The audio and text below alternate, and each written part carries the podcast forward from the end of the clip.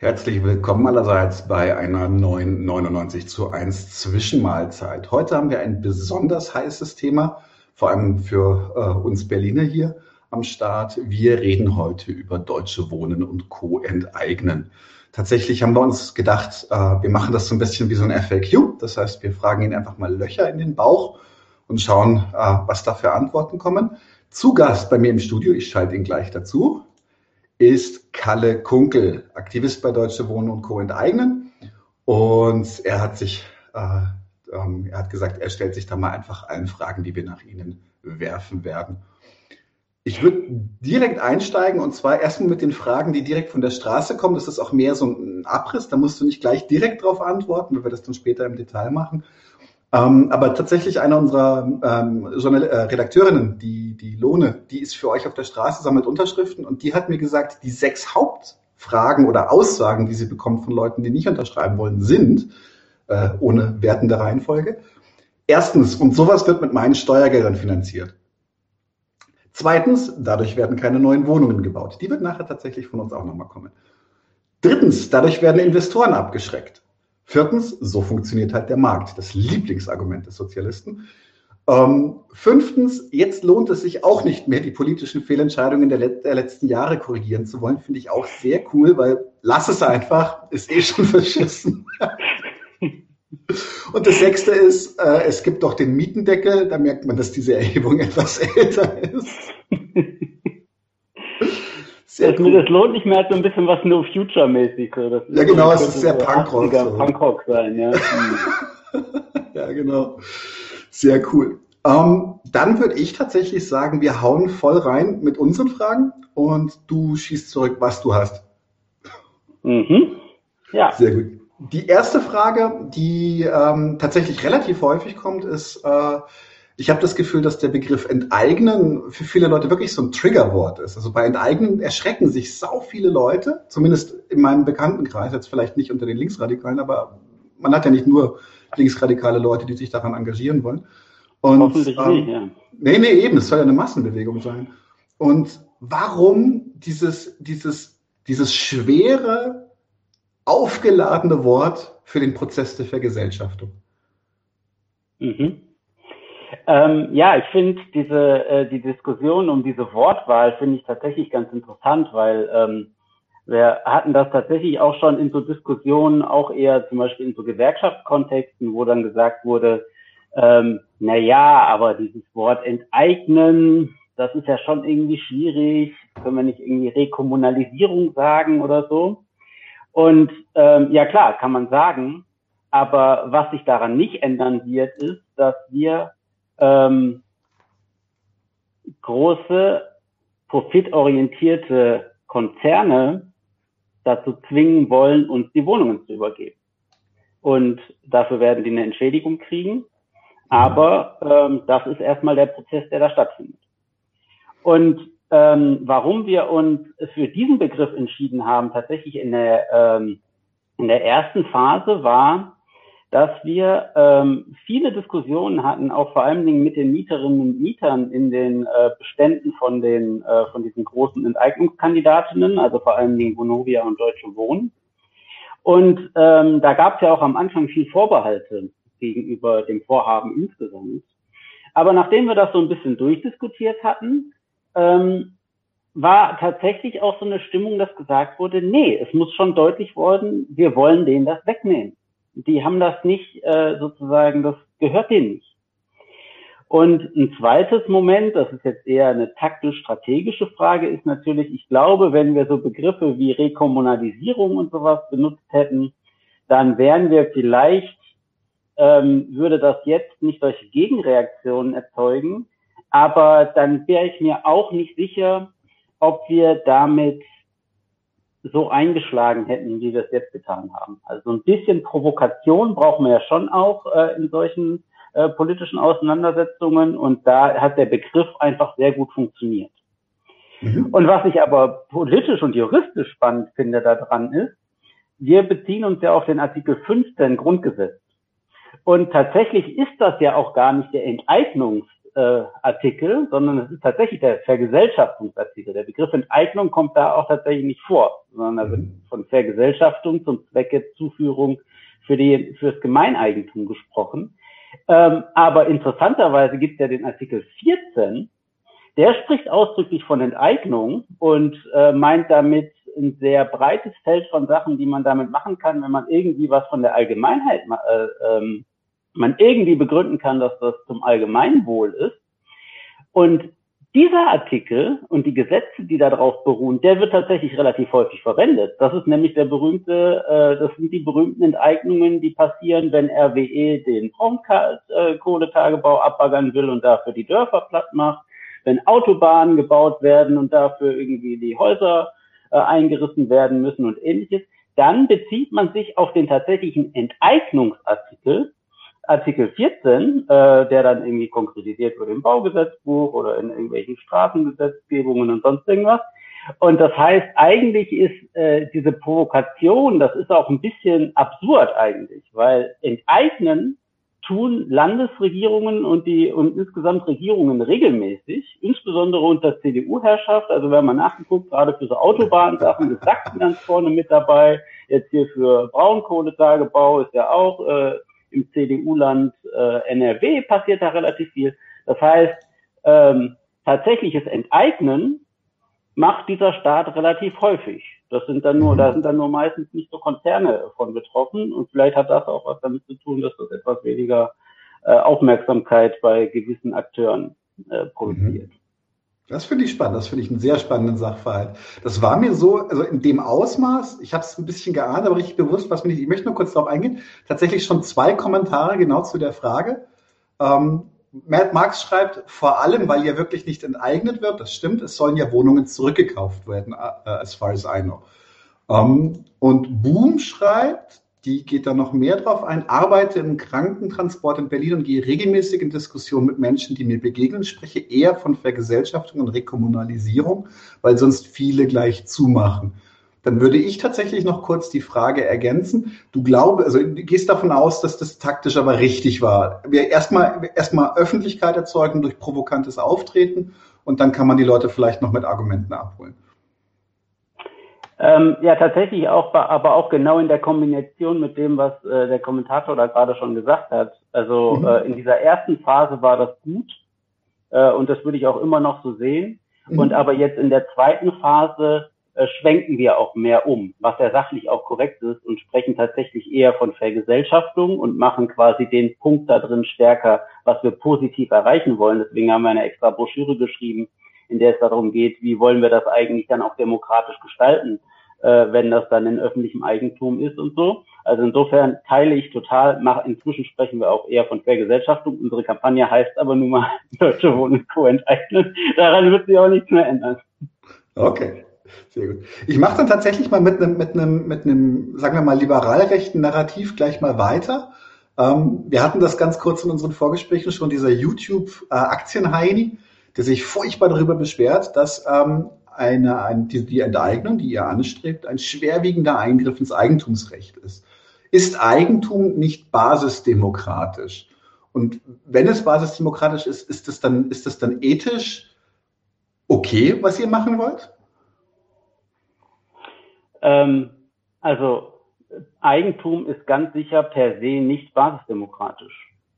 Also weil Eigentum ja erstmal ähm, ist, also wenn man das sozusagen auf die ganz ursprünglichen, gerade wenn wir über, äh, über Boden und sowas sprechen, äh, da finden wir bei Marx im Kapital auch sehr schöne Ausführungen dazu, dass Eigentum im Kern erstmal dadurch geschaffen wird, dass irgendwer irgendwo einen Pound sieht und sagt, das hier gehört jetzt mir und du, lieber Bauer, darfst da nur noch Sachen drauf machen, wenn du mir eine Abgabe zahlst oder sonst irgendwas. Also insofern äh, Eigentum per se als basisdemokratisch zu bezeichnen, ist schon sehr eigenwillig. Ähm, und tatsächlich äh, ist das meines Erachtens auch eine undemokratische Vorstellung, weil das, was ja passiert durch diese Form von Eigentumslogik, wie wir sie in der Stadt im Moment erleben, ist ja, dass die, tatsächlich demokratisch ähm, verwaltete Strukturen, demokratisch gewählte Strukturen auch zum Beispiel die Kontrolle über den öffentlichen Raum verlieren und die Kontrolle über gesellschaftliche Infrastruktur verlieren und damit eben ja auch gesellschaftliche Ziele gar nicht mehr da drin verfolgt und durchgesetzt werden können.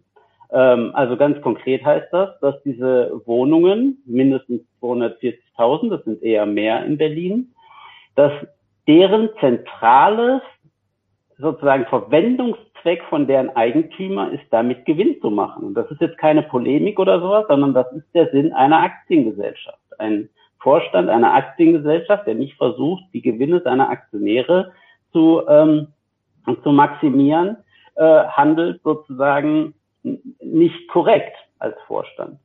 Äh, und damit ist das eben die Frage, ob man so eine gesellschaftliche Infrastruktur wie das Wohnen, auf die jede und jeder angewiesen ist, um irgendwie anständig leben zu können, äh, ob man das in die Hände von Konzernen legen soll, deren zentrales Interesse ist, damit möglichst viel Geld zu machen.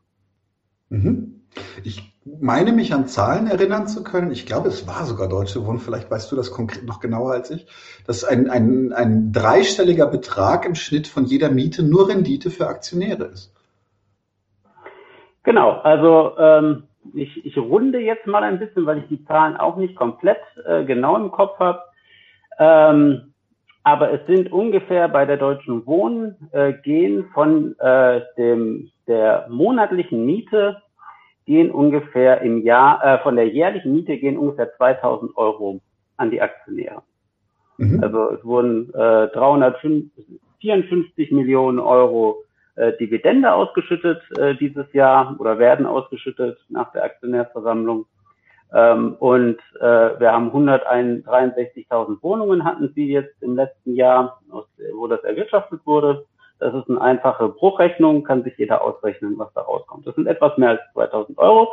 Wir haben es mal runtergerechnet, es sind ähm, ungefähr 160 Euro pro Monat, also Monatsmiete. Ähm, bei Deutschen Wohnen ist das Einzige, was man dann noch so ein bisschen gegenrechnen muss, was die Sache selber dann eigentlich noch äh, dreister macht, ist, die haben noch ein kleines Nebengeschäft, äh, die vermieten nämlich noch Pflegeimmobilien. Die muss man dann noch so ein bisschen reinrechnen, damit diese Rechnung korrekt wird sonst wären es nämlich 180 Euro pro Monat. Äh, dadurch, dass äh, sie auch aus ihren Pfle aus den Pflegeimmobilien eine Menge äh, Rendite rausziehen, das heißt von den Geldern, die irgendwelche Pflegebedürftigen und deren Angehörigen und unsere Pflegekassen zahlen, äh, das fließt auch noch in die Renditen rein. Also man muss da fair sein. Sie äh, quetschen nicht nur die Mieterinnen und Mieter aus, sie quetschen auch die Pflegebedürftigen aus und das fließt beides in die, in die äh, Dividende für die Aktionäre. Das klingt nach einem sehr, sehr sympathischen Geschäftsmodell.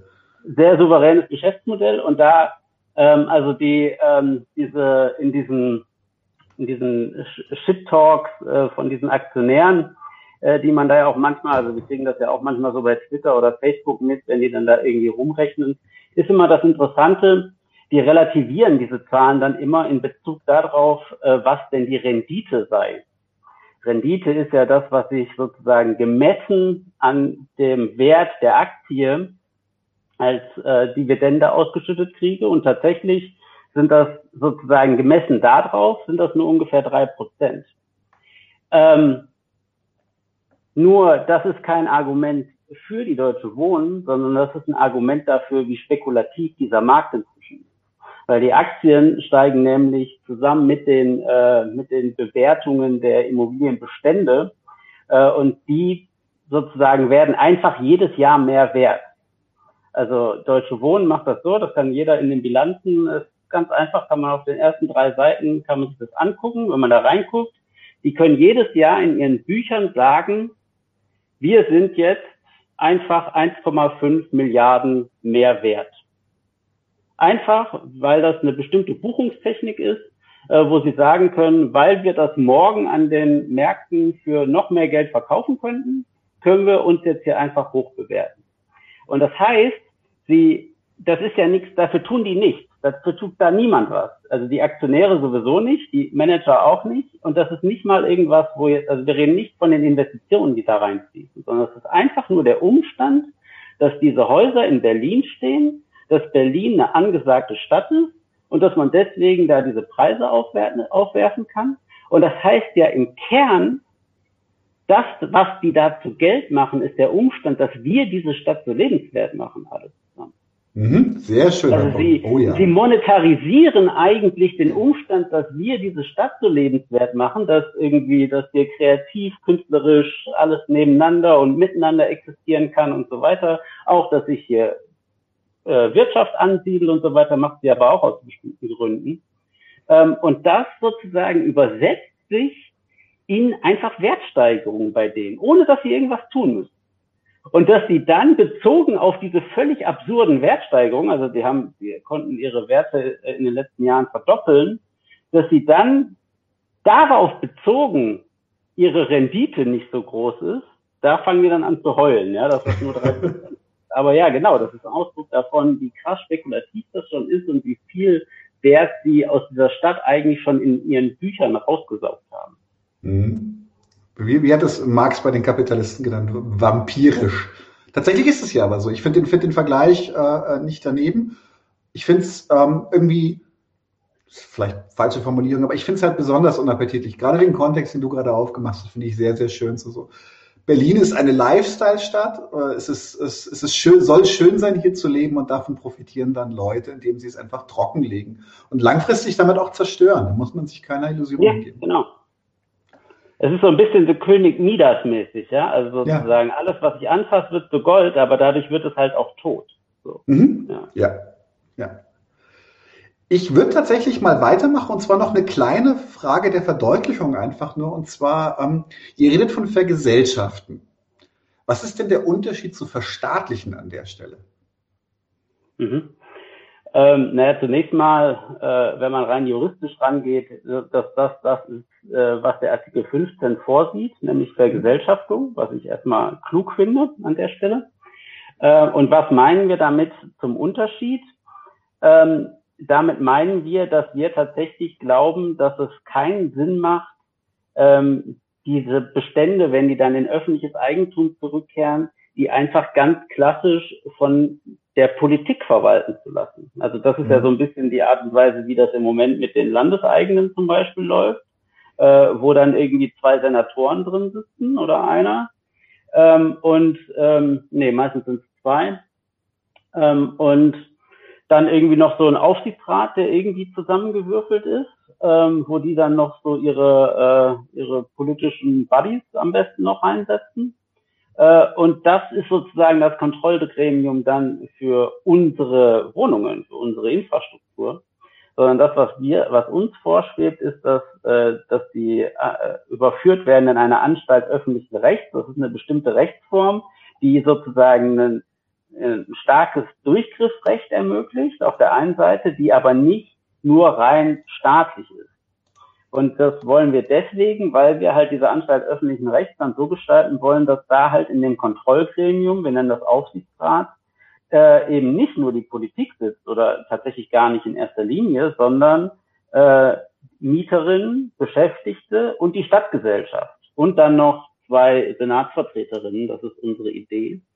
Äh, und dass sozusagen diese Akteure im Kern, also Mieterinnen, Beschäftigte und Stadtgesellschaft, als die zentralen Interessengruppen da drin dann halt ihre Interessen aushandeln müssen. Und wir gehen nicht davon aus, dass das eine konfliktfreie Veranstaltung wird, weil das da ja durchaus auch Interessenwidersprüche geben kann. Also zum Beispiel die Mieterinnen haben wahrscheinlich ein Interesse daran, dass mit ihren Mieten in erster Linie ähm, irgendwie Verbesserungen in den Wohnungen oder im Zweifelsfall, dass die auch abgesenkt werden oder so während die Stadtgesellschaft zum Beispiel Interesse daran haben könnte, dass bestimmte Anteil der Mieten in Neubau fließt. Das ist ein Thema, was wir vielleicht auch noch haben werden.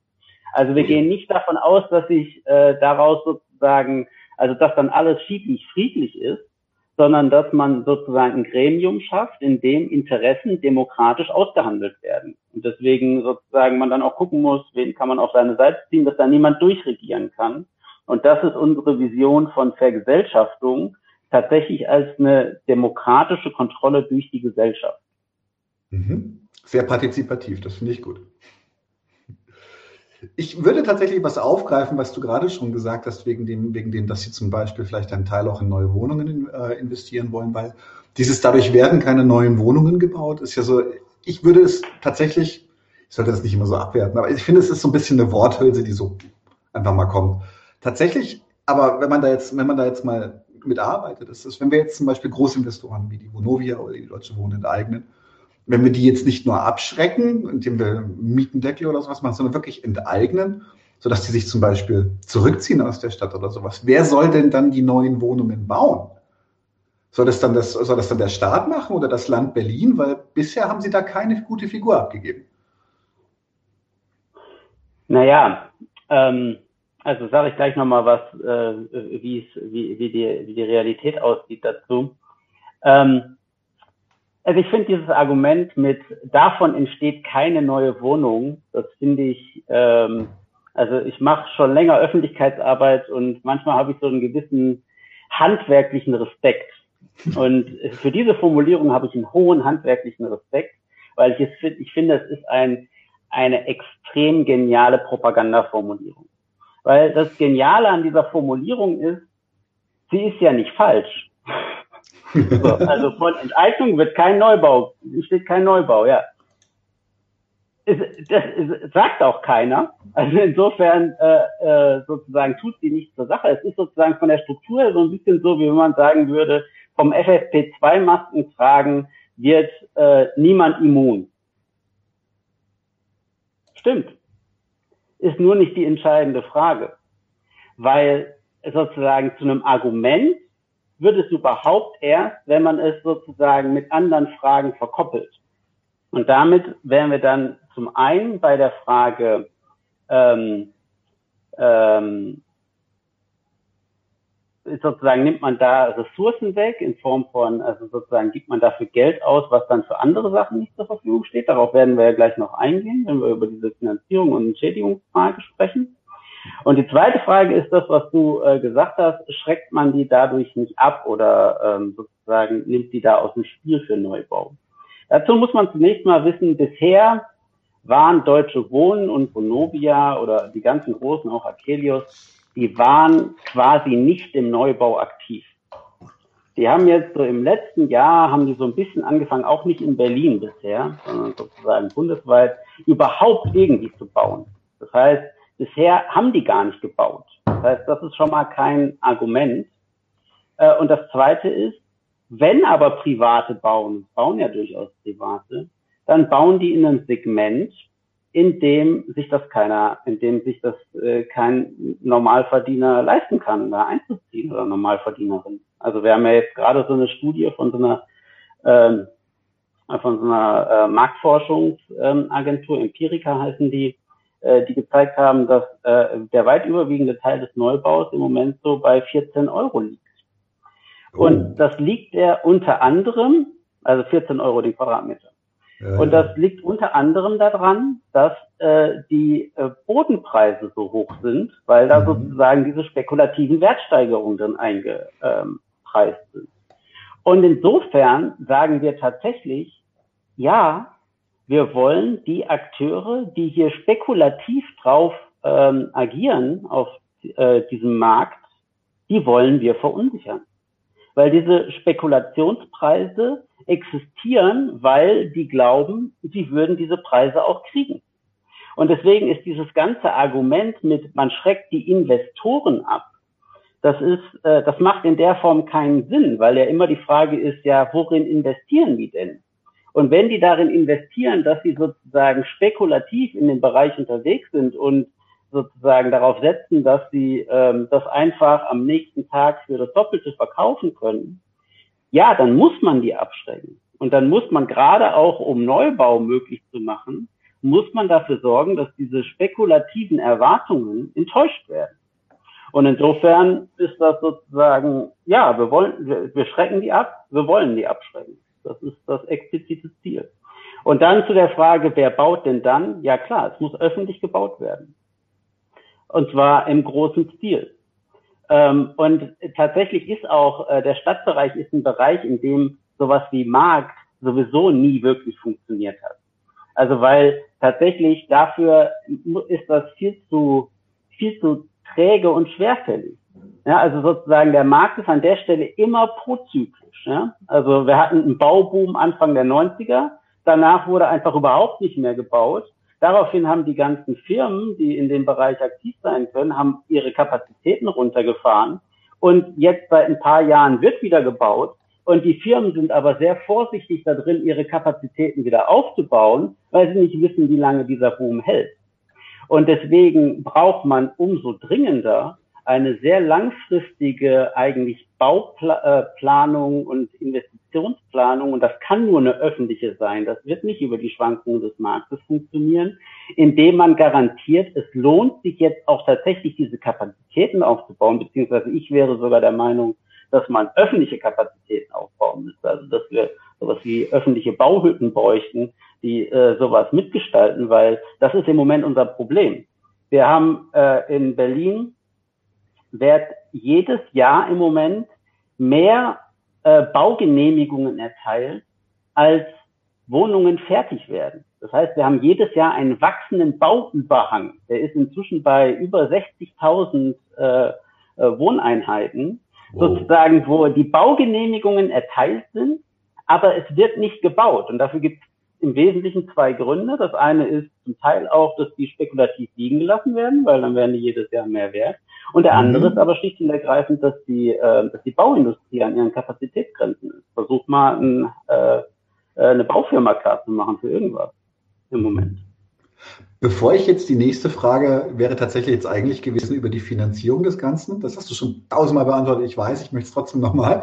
Aber vorher, weil du gesagt hast, spekulativ liegen gelassen, auch die Grundflächen. Es gibt ja hier auch sowas wie spekulativen Leerstand. Ähm, warum nicht erst Miete deckeln und zum Beispiel Leerstände verbieten? Leerstände sind verboten in Berlin. Und woher das kommt der? nicht. Ähm, naja, äh, wir wissen nicht, wie hoch der äh, spekulative Leerstand von bestehenden Wohnungen ist, tatsächlich. Ähm, und also sozusagen die reinen Marktbeobachtungen geben das nicht her. Wir haben das beim Mietendeckel ja massiv gemerkt, ne, wo dann irgendwie 30, 40 Prozent der Wohnungen von einem Tag auf den nächsten vom Markt verschwunden sind. Ähm, das finde ich eins der, der beeindruckendsten ideologischen äh, Vorkommnisse hier, dass dann irgendwie so Akteure wie die CDU, ja, die irgendwie alles und jedem äh, irgendwie rechtsstaatlich hinterher will, dann sagt ja, man kann halt nicht gegen den Markt äh. Der, aber der Umstand, dass wir in Berlin ein sogenanntes Zweckentfremdungsgesetz haben, in dem drin steht, dass wenn eine Wohnung länger als drei Monate ohne Grund leer steht, dass das halt eine Straftat oder Ordnungswidrigkeit, äh, weiß ich gerade nicht, äh, ist, das fällt dann mal kurz unter den Tisch. Das Problem ist halt einfach, dass die, dass die, ähm, dass die Behörden gar nicht dafür aufgestellt sind, sowas anständig zu kontrollieren. Ja, also mhm, das, das heißt, die, die Durchsetzung des Gesetzes ist gar, kann gar nicht gegeben Durchsetzung des Gesetzes äh, hängt total durch, weil die sozusagen völlig unterbesetzt sind. Ähm, also, und das finde ich auch eine interessante Geschichte, ja. Also sozusagen, da verschwinden 40 Prozent der Häuser, äh, der Wohnungen vom Markt, von einem auf den anderen Tag. So. Wir haben alle keine großen Sprengungen gehört, also die sind irgendwo. Und es ist, es, ist, das ist der einzige Kritik, die ich äh, an dem Senat in Bezug auf den Mietendeckel habe. Ich finde das super, dass wir das alles gemacht haben, dass wir es versucht haben und so. Aber, und es gab keine konzertierte Aktion, um zu gucken, was ist da eigentlich los. Es gab auch keinen Aufschrei. Die machen, die machen irgendwie, die machen irgendwie, die mobilisieren Hundertschaften dafür, um in der Riga Straße den Brandschutz zu überprüfen. Aber zu gucken, wo ein paar tausend Wohnungen hin sind, ja, die einfach ja. von einem auf den anderen Tag vom Markt verschwunden sind. Man kann nicht gegen den Markt regieren, ja. Also grotesk, wirklich grotesk. Und insofern, das ist ein, das ist ein Thema. Ich würde das aber nicht überbewerten. Also weil tatsächlich im Moment, äh, also ich glaube, dass Spekul oder das Leerstand im Moment in erster Linie eine Rolle spielt, wenn äh, die zum Beispiel einzelne Häuser leerziehen wollen, um sie dann durchzusanieren oder durchzumodernisieren, um sie dann wieder teurer auf den Markt zu bringen oder sowas. Das ist nicht so ein Phänomen wie vor 20 Jahren oder sowas, wo du massiv so richtig spekulativen Leerstand hast und auch irgendwie sehen konntest, da ist das Haus leer, da ist das Haus leer, da ist das Haus leer. Berlin ist voll. Mhm. Also, dass, dass wir sozusagen neue Kapazitäten brauchen, steht außer Frage. Okay. Okay, es ist tatsächlich ein Argument, was auch von links relativ häufig kommt, aber finde ich interessant, dass du sagst, das ist gar nicht so unser großes Problem, sondern wir brauchen wirklich mehr, mehr, mehr Wohnfläche. Okay. Ähm, jetzt kommt sie, die Frage, auf die du gewartet hast, die du auch noch nie beantwortet hast in irgendeinem Interview. Wie wird sich das denn finanzieren? Nein, tatsächlich. Also es ist so, dass wenn man, äh, wenn man sich die deutsche Wohnen äh, anschaut, dann äh, ist die gerade bei 16 Milliarden evaluiert. Und selbst wenn ihr, wenn ihr diese, was, was ihr sagt, diese, sorry? Ich glaube sogar 29 Milliarden. Ui, okay. Ähm, selbst wenn ihr zum Beispiel diese, ja, ähm, wenn ihr sie quasi nur zu einem gewissen Teil entschädigen wollt oder sowas, das sind ja immer noch Milliardenbeträge, die dabei rumkommen. Wir haben momentan einen ha Jahreshaushalt von 32 Milliarden und unsere Schulden liegen bei 57 Milliarden, Tendenz steigend. Wie soll das funktionieren? Hm.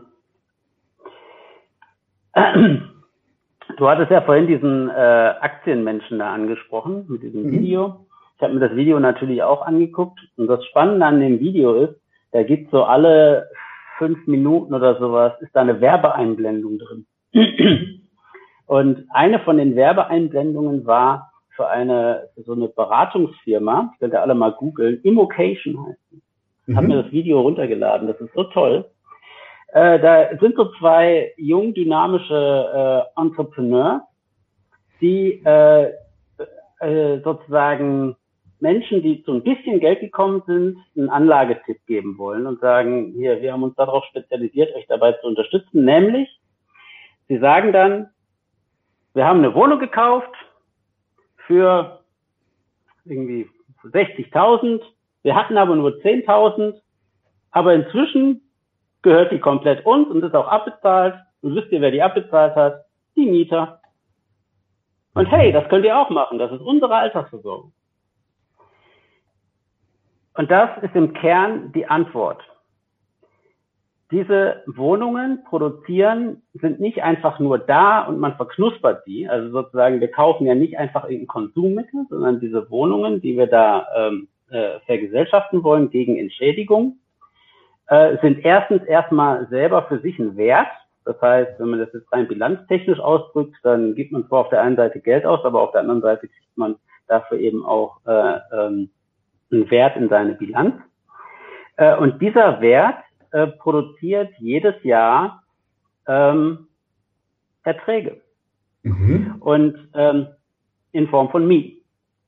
Und wir haben das durchgerechnet, das kann man auf unserer Homepage auch alles nachgucken. Ähm, und ich mache jetzt erstmal die Kurzversion, wenn wir noch ins Detail einsteigen wollen, kannst du das noch sagen. Also wir haben mhm. zwei Varianten äh, im Kern. Die eine ist, wo wir sagen,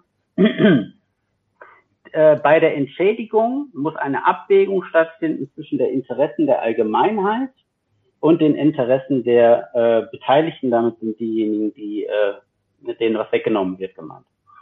Äh, und wir haben gesagt, okay, wir definieren das Interesse der Allgemeinheit so, dass äh, sozusagen die Berlinerinnen und Berliner sich diese Stadt leisten können müssen. Das heißt auch die äh, Menschen, die im Niedriglohnbereich äh, arbeiten, müssen sich die Stadt leisten können. Der Niedriglohn ist definiert als 60 Prozent vom, äh, vom Durchschnittslohn. Und äh, leistbare Mieten heißt 30 Prozent von meinem Lohn darf ich dafür ausgeben, äh, von meinem Nettolohn mhm. für, für Miete. Daraus haben wir ein, sozusagen eine leistbare Miete errechnet, was sozusagen für den Niedriglohnbereich finanzierbar ist. Äh, die läge im Moment bei ungefähr vier Euro und haben daraus einen Entschädigungsbetrag ähm, errechnet. Dieser Entschädigungsbetrag läge bei rund 10 Milliarden. Den würde man dann über 42,5 äh, Jahre abtragen. Einfach aus den Mieten. So, und jetzt kommt daran manchmal die Kritik, naja, ihr denkt euch jetzt irgendeinen Mietbetrag aus äh, und dann äh, rechnet ihr daraus die Entschädigung, das ist ja wohl ein bisschen absurd. Deswegen haben wir noch an, was nicht absurd ist, sondern das ist erstmal eine Definition davon, was ist das Interesse der Allgemeinheit. Das muss ja diese Abwägung stattfinden. Und jetzt haben wir eine, äh, deswegen haben wir jetzt noch eine zweite Rechnung aufgemacht und die sagt, ähm, was können wir bezahlen, wenn wir denen nicht diese spekulativen äh, Wertsteigerungen bezahlen. Und da ist zum Beispiel äh, eine Rechnung, also weil es ja dann immer die Frage, was ist eigentlich so ein Gebäude wert? Ja, also man kann dann sagen, das ist das, was ich irgendwie, wenn ich das morgen verkaufen würde, wert, aber zum Beispiel eine Methode, um den Wert von so einem Gebäude zu berechnen, äh, die durchaus auch zum Beispiel in der Steuergesetzgebung eine Rolle spielt, ist, wie viel Ertrag kann ich daraus ziehen? Also wie viel Miete kann ich daraus ziehen?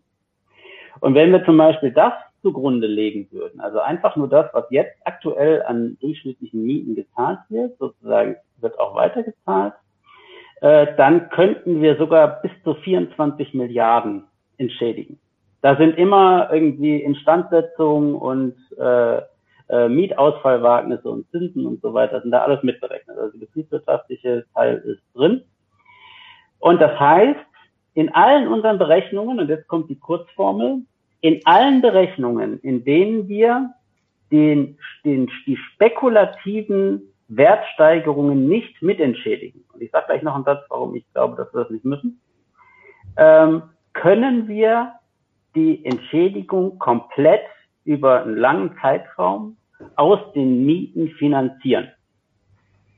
Technisch wäre das dann so, dass die Anstalt öffentlichen Rechts die Schulden aufnehmen würde. Das heißt, die Schulden würden nicht mal äh, im Haushalt des Landes Berlins auftauchen. Das hat uns auch die Innenverwaltung in ihrer rechtlichen Prüfung schon bestätigt, dass das geht. Also das ist konform mit Schuldenbremse und Haushaltsgesetz und so weiter. Ähm, weil die das im Übrigen auch selber machen. Also der Senat macht solche äh, Spielchen schon. Ähm, und dann ist das über die längeren, über die, über die Zeit, wird das komplett aus den Mieten bezahlt. Das heißt, es fließt nicht ein Cent Steuergeld da rein mhm. in unserer Berechnung. Und jetzt und diese, noch die Frage, warum glaube ich, hm? Und dieser, dieser Kredit, dieser Anfangskredit, ähm, wer muss den bewilligen? Das, äh, die Stadt Berlin oder? Den würde die Anstalt des öffentlichen Rechts halt aufnehmen.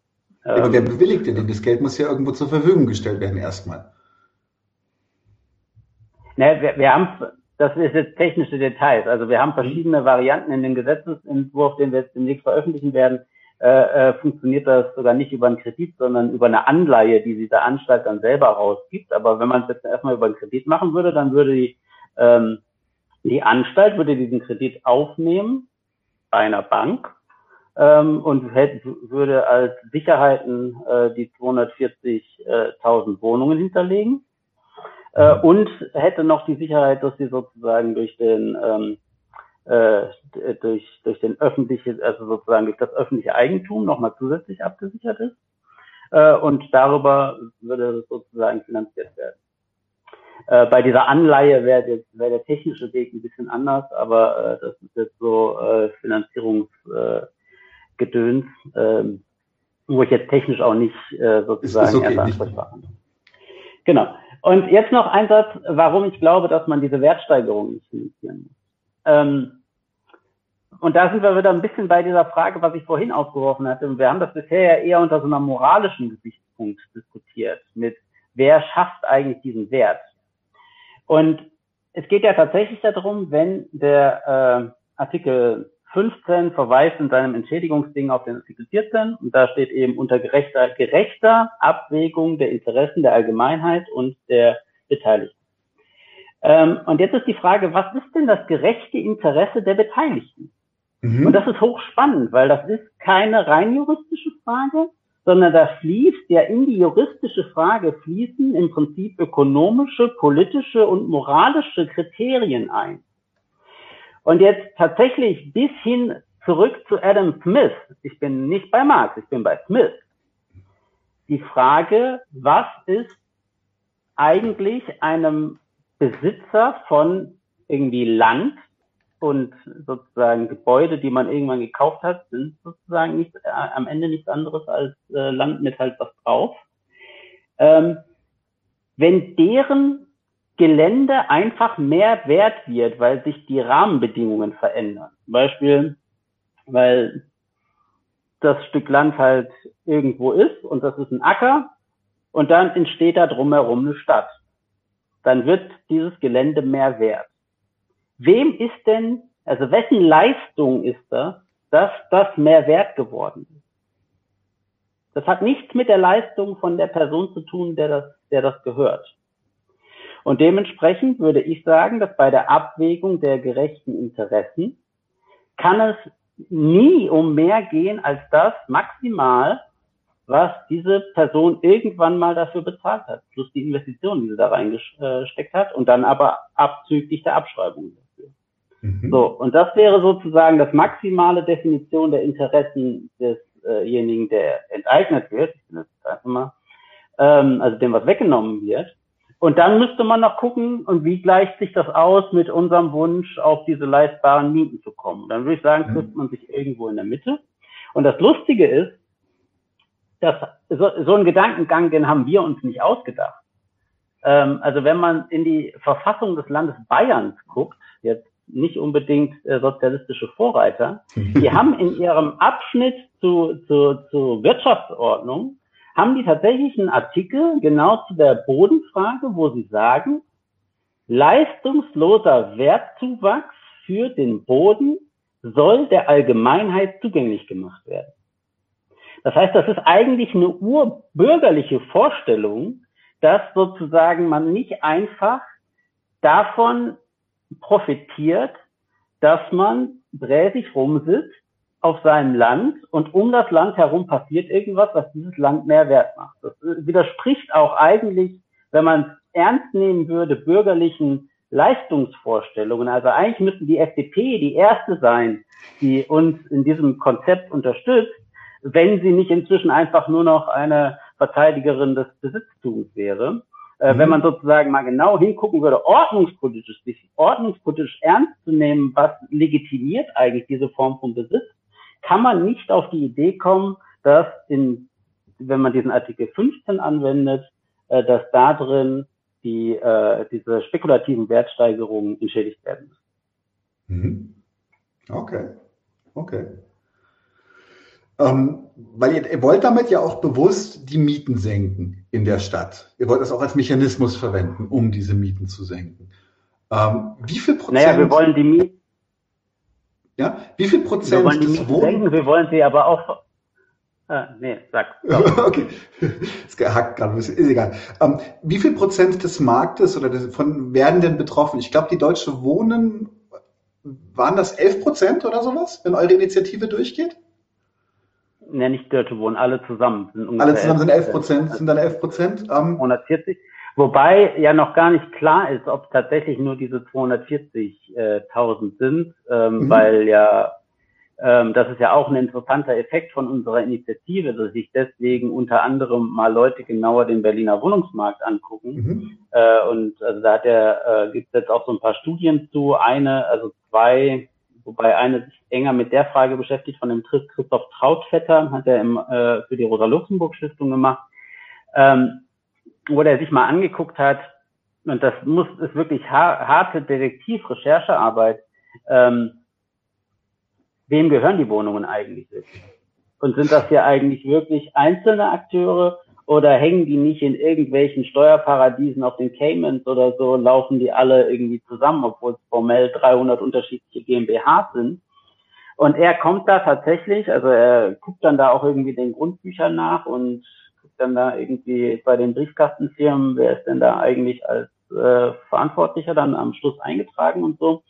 Und darüber findet er immer mehr äh, äh, sozusagen Wohnungen, die eigentlich dann am Ende konzentriert bei einzelnen Akteuren zusammenlaufen. Mhm. Äh, von daher wird man noch mal sehen, also sozusagen alleine rauszufinden, wer, wer denn eigentlich betroffen von der 3000er Stelle, würde ähm, wäre eine total wichtige politische Aufgabe, um das Steuerparadies Immobilienwirtschaft, was mhm. Deutschland ist, sozusagen mal für Berlin so ein bisschen auszutrocknen und da ein bisschen Transparenz reinzubringen.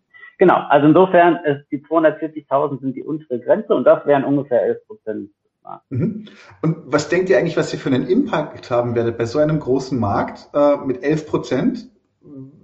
Ist es da nicht ein bisschen ein Tropfen auf den heißen Stein? Naja, also wir, wir rechnen ja so, wir wollen insgesamt die Gemeinwirtschaft stärken.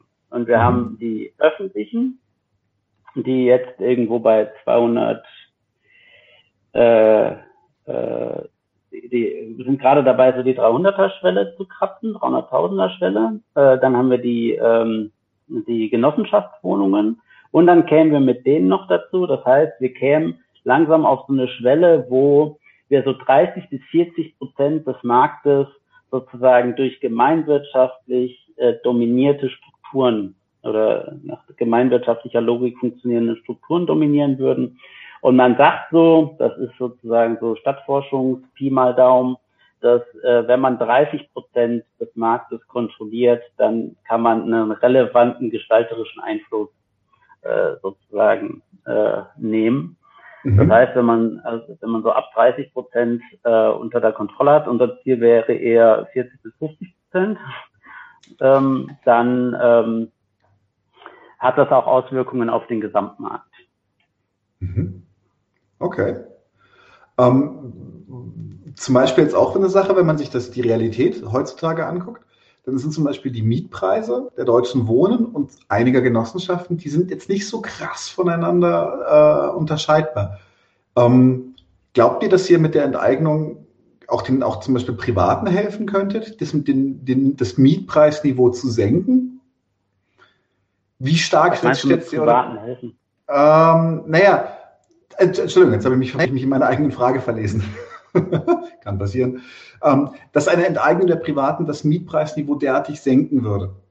So, weil eben, wie gesagt, auch äh, Genossenschaften etc. relativ hohe Preise mittlerweile aufrufen. Ich weiß nicht, ob die runtergehen würden, bloß weil die Deutsche Wohnen weg ist. Ja, also die Preise, die die Genossenschaften tatsächlich in ihrem Bestand aufrufen, sind tatsächlich nicht das Problem. Also die liegen irgendwo bei fünf bis sechs Euro. Äh, mhm. Bei den städtischen äh, in, einem, in, einer ähnlichen Größenordnung, wobei die tatsächlich in den letzten Jahren auch zugelegt haben. Ähm, tatsächlich ist unser, ähm, ist unser Hauptziel vor allen Dingen, den Bestand zu schützen. Also je nachdem, welches äh, Entschädigungsmodell funktioniert, könnten wir in dem Bereich auch direkt absenken. Aber äh, es geht uns ja auch ganz wesentlich darum, ähm, also das wird ja auch immer ein bisschen, wenn man über diese Neubaufrage redet, äh, fällt das ja hinten runter. Das Problem an diesen äh, Konzernen ist, dass die täglich äh, bezahlbaren Wohnraum vernichten. Das ist ja der Punkt. Also wir haben ja sozusagen, wir haben ja über, die Miet, über den Mietenspiegel und so weiter mhm. im Bestand äh, kann ja gar nicht so schnell angehoben werden. Also wenn Sie im Bestand das nehmen würden, was Sie wollen, dann wären wir jetzt irgendwo bei den Akelius-Preisen von 20, 25 Euro. Aber das können sie ja gar nicht so schnell durchzocken. Deswegen sozusagen sieht das im Bestand von der Deutschen Wohnen auch noch so aus, wie es aussieht. Nur mhm. das Problem ist, mit jedem Mieter, der da auszieht, machen die da eine äh, sogenannte Modernisierung, äh, die, die sie deswegen machen, weil sie das auf die Kosten für die Miete umlegen können. Äh, und dann geht die Wohnung halt wieder äh, auf den Markt. Und bei, also Akelios ist da immer das, äh, das Paradebeispiel. Die machen das tatsächlich so, sobald jemand auszieht, äh, stecken die so viel Geld in die Wohnung oder versuchen es auf jeden Fall, dass sie es darüber dann als eine sogenannte umfassende Modernisierung abrechnen können. Und umfassende Modernisierung heißt, dass sie quasi gar nicht mehr an den Mietpreisspiegel äh, äh, gebunden sind und damit auch nicht mehr an die Mietpreisbremse. Und dann sieht man eben, ähm, was dann bei Akelios passiert, gehen halt die Wohnungen für 20, 25 Euro auf den Markt. Und zum Beispiel Akelios hat eine Durchschnittsmiete, ich weiß gar nicht genau, wo die liegen, äh, ob die schon die 10-Euro-Grenze überschritten haben. Äh, aber bei denen würde ich zum Beispiel davon ausgehen, dass es da auf jeden Fall auch um Mietsenkungen gehen würde. Okay. So. Mhm. Mhm. Aber insgesamt geht es vor allen Dingen darum, das stabil zu halten. Also ist und nicht je nachdem, noch, noch also weil da muss man ja, da muss man ja auch, da muss man ja auch ehrlich reden. Ne? Also sozusagen, das politische Ziel ist, auf jeden Fall es stabil zu halten, beziehungsweise die, die jetzt schon ausgerissen sind, das wieder zurückzuholen. Mhm. Ähm, das ist das politische Minimalziel. Ähm, und da sagen wir, das können wir auf jeden Fall mit einer Entschädigung, selbst wenn die all ihr Geld sozusagen wiederkriegen, können wir das gewährleisten. Und in dem Maße, wie sozusagen das auch juristisch quasi das Interesse der Stadtgesellschaft stärker berücksichtigt werden würde, dass man das sozusagen von den Mietpreisen her anpasst daran, was die Leute bei 30 Prozent sich leisten können und das sozusagen dann in das Entschädigungsmodell reinfließt, ähm, desto mehr können wir absenken. So rum ist die Logik. Mhm. Okay.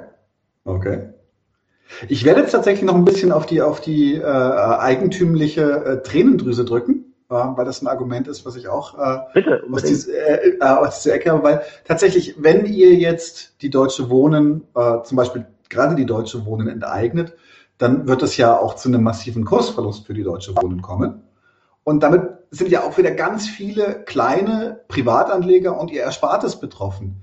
Ist das denn fair, die haftbar zu machen dafür?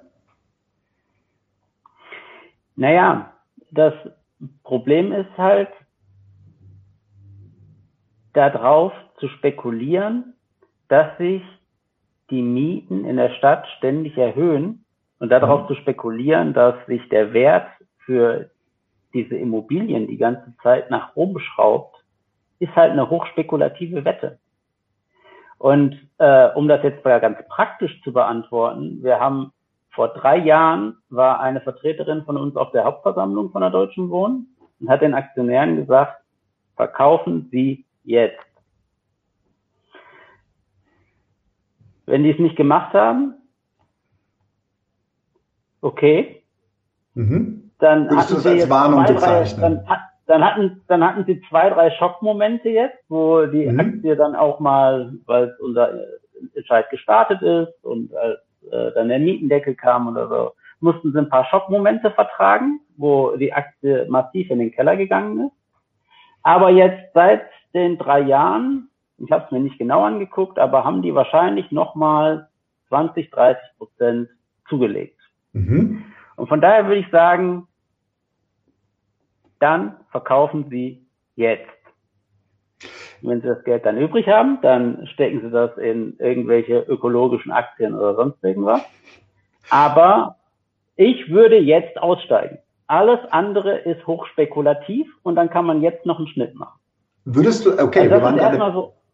Ja, ich will jetzt ganz kurz reingrätschen, weil du reden, wir haben jetzt gerade von Privatanlegern. Ich habe tatsächlich herausgefunden, dass zumindest der norwegische staatliche Rentenfonds auch Anleihen bei Deutsche Wohnen hat. Das heißt, also wir gehen nicht nur Privatanleihen auf die Pelle, wo du sagst, okay, verkaufen Sie jetzt, das, ist, das, ist, ähm, das kann man Ihnen sagen. Aber jetzt gehen wir tatsächlich sogar, keinen großen Betrag, aber wir gehen rein theoretisch, gehen wir sogar den Rentnern in Norwegen an die Pelle, die da nichts für können. Mhm. Genau, also ich habe jetzt bisher sozusagen so auf der sehr unmittelbaren, also weil das Argument ja auch immer auf so einer Ebene funktioniert ja und die Armen, die da jetzt konkret ja. investiert haben. Also die haben jetzt noch die Chance auszusteigen, ganz praktisch.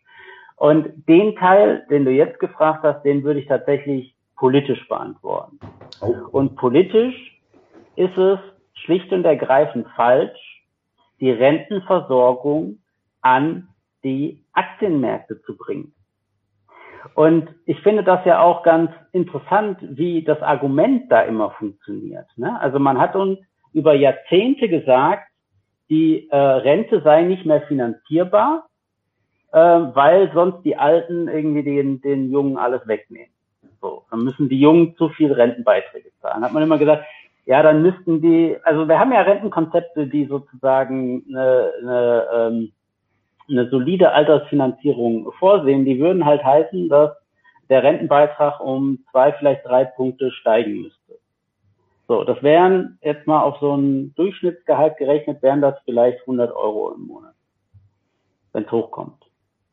Ähm, und das sagt man, das geht aber nicht, sondern wir müssen die gesetzliche Rente kaputt machen und müssen stattdessen sollen die Leute auf die Aktienmärkte investieren. Und das ist ja immer mit dem Bild, ja, weil die Aktienmärkte, die wachsen ja von sich aus, da kommt das äh, Geld irgendwie wächst an den Bäumen. Äh, und jetzt stellen wir halt fest, ja, das wächst aber nicht einfach an den Bäumen, sondern das muss am Ende von irgendwem finanziert werden, nämlich von den Mieterinnen und Mietern. Und das ist halt einfach eine absurde Vorstellung. Also zu glauben, dass es Sinn machen könnte, dass man sozusagen eine solidarische Finanzierung der Rente quasi auflöst und das stattdessen an so einen Markt überführt, wo äh, ich sozusagen davon abhängig bin, dass sich so spekulative Wertsteigerungen einstellen und ich ja dann auch gar nicht derjenige bin, der davon in erster Linie profitiert, sondern derjenige, also sozusagen die institutionellen Akteure, die da drin dann ihr dickes Geschäft machen. Ähm, das ist halt einfach, das wird gesamtgesellschaftlich nicht funktionieren. Wir brauchen gesamtgesellschaftlich, brauchen wir eine gute, solidarisch finanzierte Rente. Äh, und äh, das wird nicht funktionieren, dass sozusagen Rente sich über Spekulationen auf dem Immobilienmarkt ähm, kompensieren lässt. Und das ist die solidarische Antwort darauf. Ähm, und dafür sollte man sich dann auch einsetzen, weil es wird auf Dauer ist das keine, also das ist ja keine generationengerechte, nachhaltige Konzept, irgendwie zu sagen, äh, man ist jetzt davon abhängig äh, in seiner Rentenversorgung, dass äh, in den Städten Preise aufgerufen werden, die sich niemand leisten kann. Mhm. Mhm. Aber also jetzt noch ein bisschen nachbohren einfach, aber tatsächlich ist es ja jetzt, in diesem Moment ist es so. Und ähm, was du, was du beschreibst, ähm, ist ja tatsächlich, ja, natürlich müssen wir diese politischen Kämpfe müssen auch gekämpft werden, ganz massiv. Ähm, aber sie sind trotzdem, sie sind ja jetzt, werden sie ja erstmal de facto davon betroffen sein. Ja, deswegen habe ich die Antwort ja auch wirklich, und das meine ich auch wirklich ernst, habe mhm. ich dir in zwei Teilen beantwortet. Also für dieses ganz unmittelbare politische Problem jeder, der das im Moment als eine reale Gefahr sieht, sollte aus diesem Markt jetzt aussteigen und zwar möglichst schnell. Und wenn der norwegische Rentenfonds das nicht tut, dann ähm, ist er hier als spekulativ tätig. Ähm, mhm. Und deswegen auf der ganz konkreten Ebene, ja, genau das. Aber auf der politischen Ebene, also was heißt das denn in der Konsequenz? Die Aktienmärkte sind ja deswegen so im Moment hochspekulativ unterwegs und rasen von einem äh, Erfolg zum nächsten oder von einer Höchstmarke zur nächsten, weil die EZB die Aktienmärkte mit billigem Geld flutet. Ist das mhm. Argument jetzt, dass die EZB immer dieses billige Geld machen äh, muss und es sozusagen nie wieder Zinsen aufs Sparbuch geben darf, damit die Kurse von den Aktionären nicht fallen? Das ist ja Kokolores. Das sind ja, das sind ja, in, ja. immanente Widersprüche, die existieren. Nur das Interessante, wir sind ja hier in einem linken Podcast, das Interessante ist ja hier tatsächlich, dass sozusagen über diese äh, Investition an den Aktienmärkten, indem ich mit meinem kleinen Eigentum da irgendwie reinkomme, sozusagen verändern sich die Solidarstrukturen.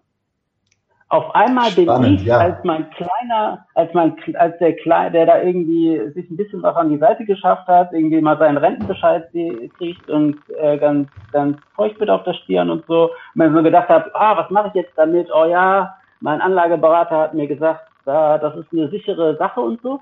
Und auf einmal bin ich solidarisch mit diesen ganzen Großinvestoren, die da sozusagen den echten Reibach machen. Und ja, im schlimmsten Fall sozusagen habe ich ein Interesse daran, dass ich aus meiner eigenen Wohnung geschmissen werde, damit er Renditen äh, ermöglicht.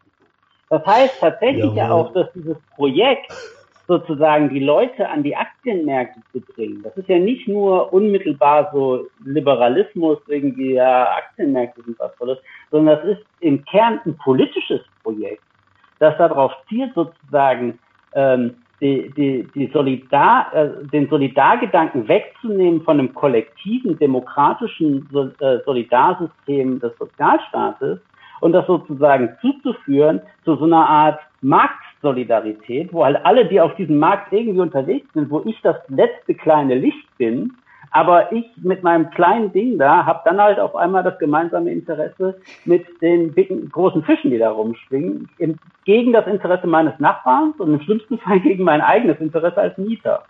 Mhm. Das finde ich sehr, sehr geil zusammengefasst. Doch, Top.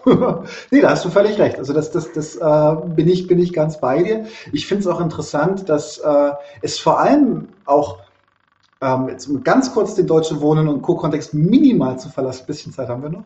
Ähm, ich finde es auch interessant, dass zum Beispiel mit die, mit die härteste und polemischste Gegenwehr kommt ja auch tatsächlich nicht so sehr aus den Ecken der Konzerne oder der Großanleger, sondern ich habe das Gefühl, dass also, die haben schicken ihre, ihre YouTube-Wadenbeißer los die innerhalb der, innerhalb der Machtverteilungen vollkommen irrelevant sind, aber wirklich kläffen wie die letzte Fußhupe. Also es ist, ähm, ja, lässt sich tatsächlich beobachten, finde ich interessant. Cool. Ähm, ich würde jetzt gleich eine der letzten Fragen noch stellen, die ist zweiteilig, äh, würde vorher aber tatsächlich nochmal an unsere Zuschauer appellieren, vielleicht nochmal direkt Fragen zu stellen. die ihr von Kalle beantwortet haben wollt.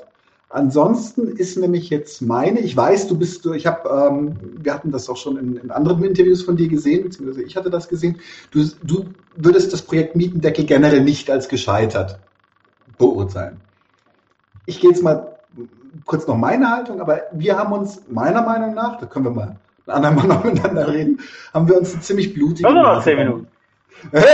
cool, können wir gleich machen. Kann, kannst du gerne mit einfließen lassen. Kannst du gerne mit einfließen lassen, wenn es deine Antwort hilft. Aber ähm, wir haben uns mit dem Mietendeckel eine blutige Nase geholt. Ich weiß, dass auch direkt Freunde von mir, zumindest am Anfang, krass erschrocken waren, die konnten sich gar nicht leisten, das zurückzulegen etc. Die sind wirklich vor, vor, vor Schulden gestanden. Und jetzt habe ich zwei Fragen. Wenn wir uns, wenn wir jetzt schon, schon so, so eine Enttäuschung im Hinterkopf haben, ähm, kannst du es gleich gerade richtig stellen, ob das eine Enttäuschung ist oder nicht. Aber erstmal die Fragen. Ist es, was, was, was schützt uns davor, dass zum Beispiel die Vergesellschaftung oder ähm, dass, diese, dass dieser Akt der Gesellschaftung trotz gewonnenem Volksentscheid einfach kassiert wird? Dass da irgendein, findet sich schon äh, jemand beim Bundesverfassungsgericht, der einfach sagt, no. Und dann haben wir riesen Aufwand betrieben, alles mögliche und dann, nee, wird nicht passieren.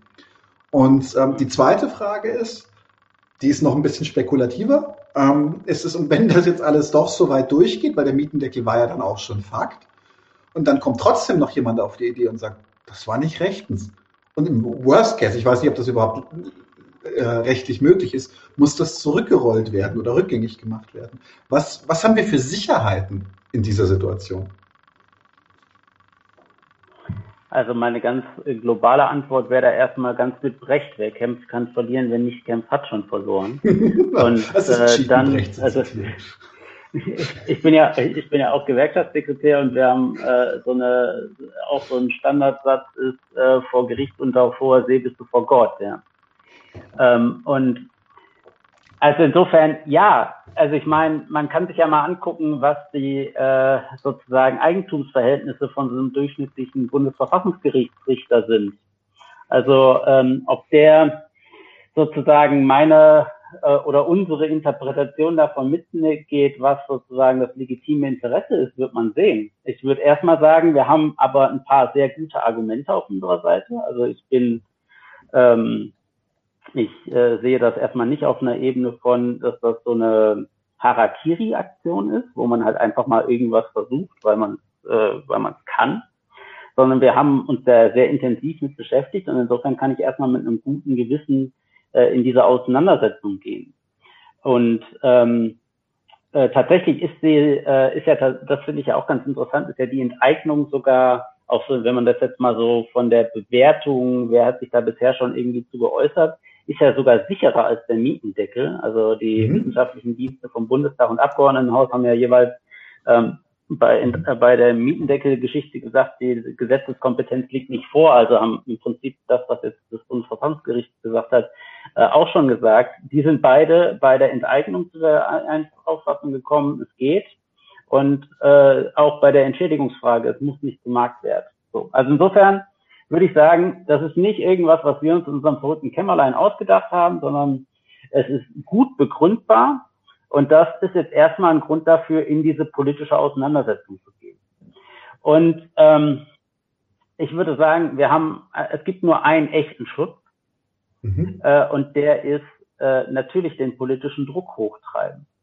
Und das ist ja auch ein Teil von unserer Kampagne, dass wir das ja auch von jetzt sozusagen verstärkt nicht mehr einfach nur als so eine Unterschriftenkampagne sehen, sondern wir bauen hier gerade eine politische Organisierung auf.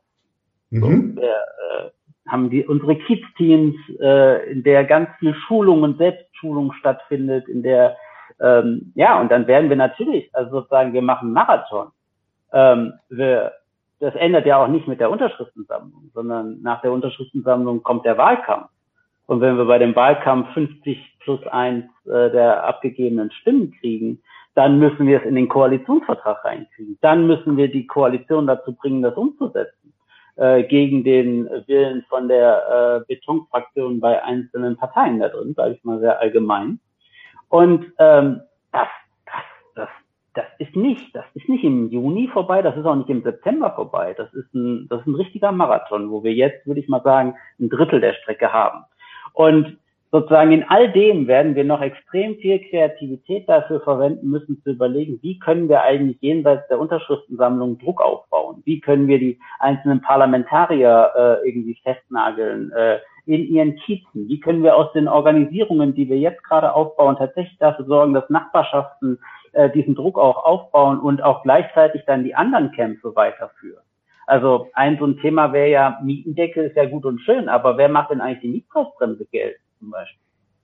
Wahrscheinlich, mhm. also sozusagen, wenn man sich da diese Statistiken von dieser von dieser Online-Firma da, weniger Miete.de anguckt, was man da so im Monat an Mietsenkungen durchsetzen kann. Modernisierungen, die nicht korrekt abgerechnet werden. Also es gibt tausend Kämpfe in dieser Stadt und die müssen natürlich auch alle weitergeführt werden. Wo es tatsächlich, also ich bin ja in der AG Starthilfe, äh, die ja eigentlich ihren Fokus darauf hat, Mieterinnen-Organisierungen äh, tatsächlich bei ihrer konkreten Organisierung zu helfen. Das ist im Moment was, was sozusagen ein bisschen auf der Strecke bleibt, weil wir gerade alle unsere Energie in die Kampagne reingeben müssen. Und aber unsere Hoffnung ist natürlich, dass die Strukturen, die dort entstehen, dann auch wieder ein Booster sein können, damit auch das dann weiter vorangetrieben wird. Das heißt, ich sehe das als einen extrem dynamischen Prozess. Ich will das gar nicht klein machen, dass natürlich, wenn das politisch oder juristisch scheitert, wird das zu Enttäuschungen führen, völlig ohne Frage. Ähm, und die Chance besteht. Die besteht immer, wenn man kämpft. Ähm, aber ich würde trotzdem sagen, selbst wenn es am Ende scheitert, haben wir auch mit dieser Initiative schon so viel politisch auf dem Weg erreicht. Überhaupt, dass die sich getraut haben. Also das, der, der Michael Müller, wir haben uns mit dem getroffen, hier Bürgermeister SPD. Der hat das sehr offen gesagt, dass sie ohne unsere Initiative das mit dem Mietendeckel so nicht durchgezogen haben. Und wenn ich mir angucke, wie die SPD sonst irgendwie so konservativ auf so Rechtssachen reagiert, die hätten doch nie im Leben äh, sozusagen aus irgendeinem so Artikel, den da irgendein so Jurist in so einer Zeitschrift macht, machen die dann eine Kampagne für sich, mit denen sie irgendwie dieses Ding auf die Agenda setzen. Das ist unser Erfolg die brauchten ein Thema, die brauchten eine Ablenkung von, von unserer Kampagne und das war sozusagen der Mietendeckel. Und dadurch, dass, und jetzt, äh, inwiefern ist es gescheitert? Ich finde, man muss da immer ein bisschen vorsichtig sein, um da nicht zynisch zu werden. Natürlich ist das mhm. für einzelne Leute gerade total krass. Ich kenne auch Leute, die sozusagen zum Teil zurückgelegt haben, zum Teil nicht zurückgelegt haben, alles. Gibt es in allen Varianten. Und das ist dramatisch. Und aber politisch würde ich sagen, war das insofern trotzdem immer noch ein Erfolg, weil das dazu geführt hat, dass jetzt die Dynamik auf Bundesebene geht. Und das finde ich ja auch interessant. Ne? Also viele haben ja damit gerechnet, dass zum Beispiel äh, der Mietendeckel nur zum Teil irgendwie wegfällt, dass irgendwie zum Beispiel nur die Absenkungen irgendwie als nicht verhältnismäßig oder sowas gemacht werden. Ähm, aber das Spannende ist doch, dass dadurch, dass das auf dieser Kompetenzebene jetzt komplett weggeknallt wurde, also es ging ja nie darum, ob der Mietendeckel an und für sich verhältnismäßig ist, sondern es ging nur darum, darf das Land Berlin das äh, mhm. machen. Und dadurch, dass das Gericht nur darüber entschieden hat, ist das Ding jetzt automatisch auf der Bundesebene. Ich glaube, es wird zwei große Themen in diesem Wahlkampf geben. Das ist die Stadt und das ist die Pflege. Und um mhm. diese beiden Fragen wird es in dieser Wahl gehen. Und da werden alle sich zu verhalten müssen. Und da war der Mietendeckel ein Teil von, von dieser Dynamik her und so.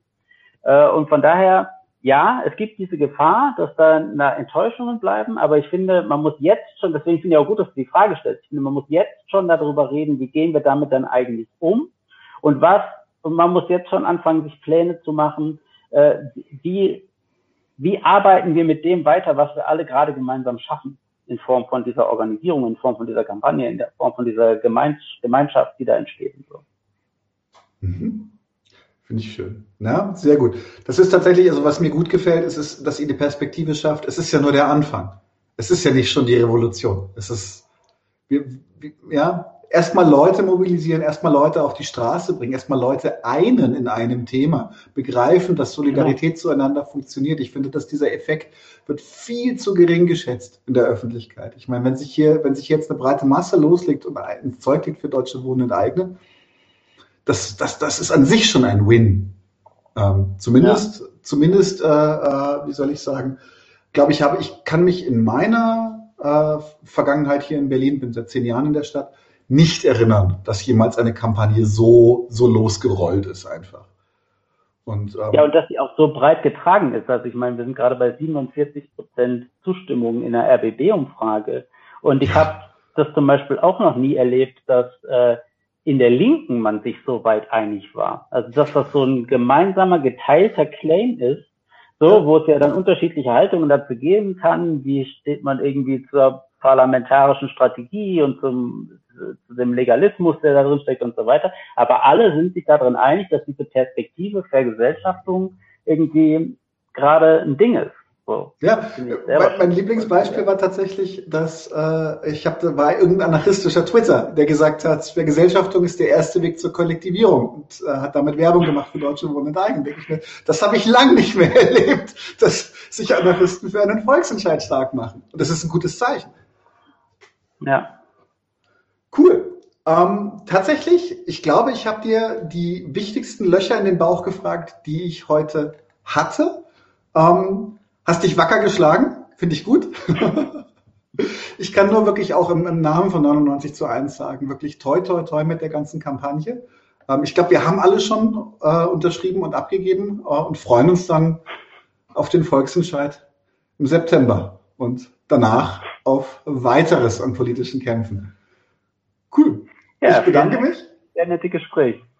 Okay, freut mich und dann würde ich sagen, bis zum nächsten Mal. Äh, an unsere Zuschauer, bitte abonniert uns etc. und äh, achtet auch auf unseren neu eingerichteten Patreon. Da freuen wir uns sehr drüber, wenn wir das nicht mehr alles selber zahlen müssen. Also, danke Karle, danke an alle Zuschauer und einen schönen Abend.